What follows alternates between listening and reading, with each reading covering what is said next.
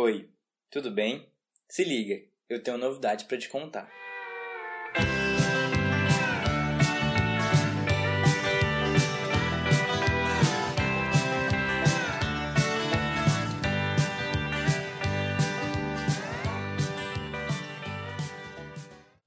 A primeira transmissão radiofônica brasileira aconteceu em 1922 e foi feita pelo presidente Epitácio Pessoa na Praia Vermelha em comemoração ao centenário do independente do Brasil. Só em abril de 1923 é fundada a primeira emissora brasileira, a Rádio Sociedade do Rio de Janeiro. Hoje, quase um século depois, as coisas estão um pouco diferentes, mas o áudio sempre será o áudio. 100% financiada pela Mirita Sociedade Anônima, inaugura-se nesse momento em qualquer parte da cidade maravilhosa o monumental edifício Balança. Balança! Balança! Mas não cai.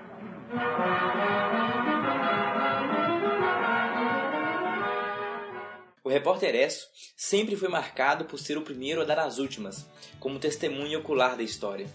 Vimos Heron Domingues dormir na rádio para anunciar, em primeira mão, o fim da Segunda Guerra Mundial. À espera do dia da vitória, vivi momentos tão emocionantes como os de um general no campo de batalha. A Rádio Nacional era o meu centro de operações. E aqui instalei minha cama ao lado de um telefone de comunicação direta com a United Press.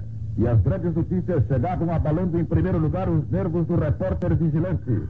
Acaba de falecer o presidente Roosevelt. Os britânicos entraram em Hamburgo. Mussolini acaba de ser enforcado pela multidão enfurecida na Praça Loreto, em Milão. A Rádio de Hamburgo, depois de transmitir o crepúsculo dos deuses durante muitas horas, acaba de anunciar o Führer morreu. Terminou a guerra, terminou a guerra, terminou a guerra. Em 1958, o Brasil ouviu a seleção de Pelé ganhar o mundo pela primeira vez. E durante a Copa, foi a primeira vez também em coberturas de longa distância em que o estádio conversou com o estúdio.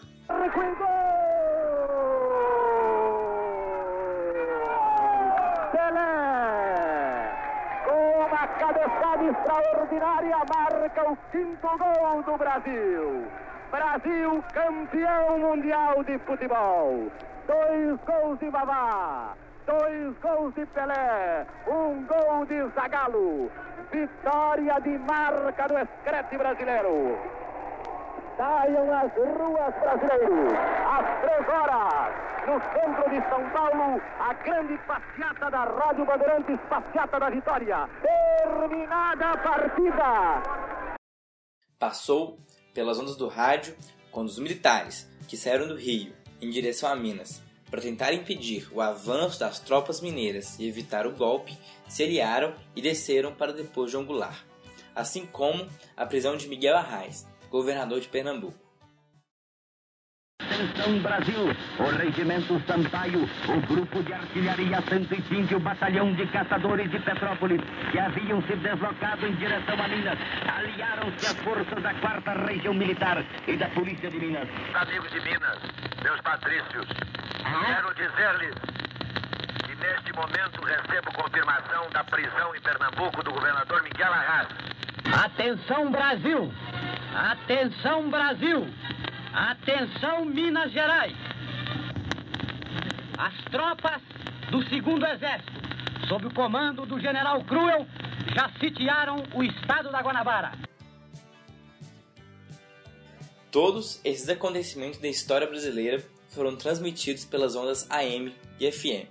E hoje você tá aí, com o celular na mão, podendo ouvir o que quiser a qualquer hora e a poucos segundos de qualquer informação de algum lugar do mundo. Cada pedaço desse Brasil merece lugar para ser ouvido. E é por isso que a gente se encontra aqui, no Se Liga, um podcast feito para levar conhecimento para nossa terra. Se liga, a gente tem muito papo bom para bater com você.